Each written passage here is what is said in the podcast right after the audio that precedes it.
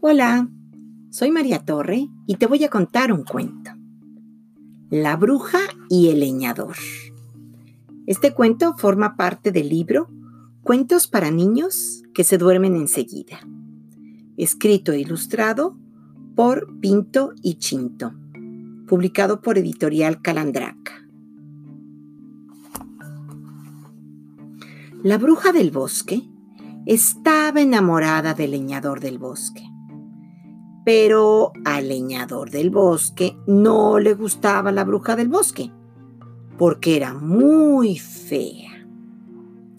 Entonces, la bruja del bosque decidió elaborar una pócima para que al beberla, el leñador del bosque cayera enamorado de ella.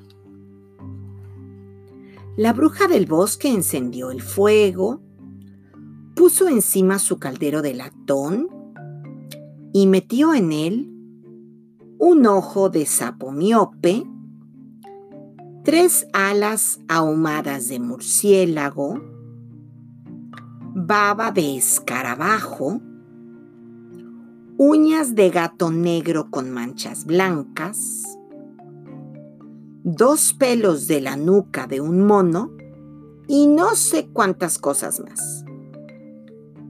Le dio a beber la pócima al leñador del bosque, pero el leñador del bosque no cayó enamorado de la bruja del bosque.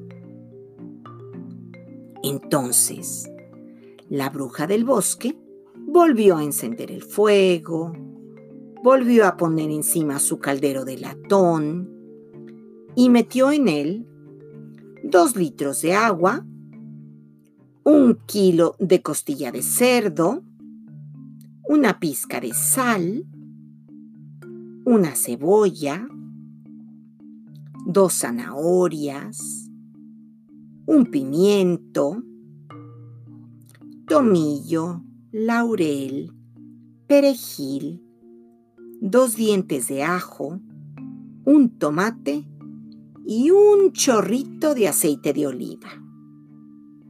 La bruja del bosque elaboró un estupendo guiso que le dio a comer al leñador del bosque. Y al leñador del bosque le gustó tanto el guiso que se enamoró de la bruja del bosque, porque el leñador del bosque era muy comelón. Y colorín colorado, este cuento se ha acabado.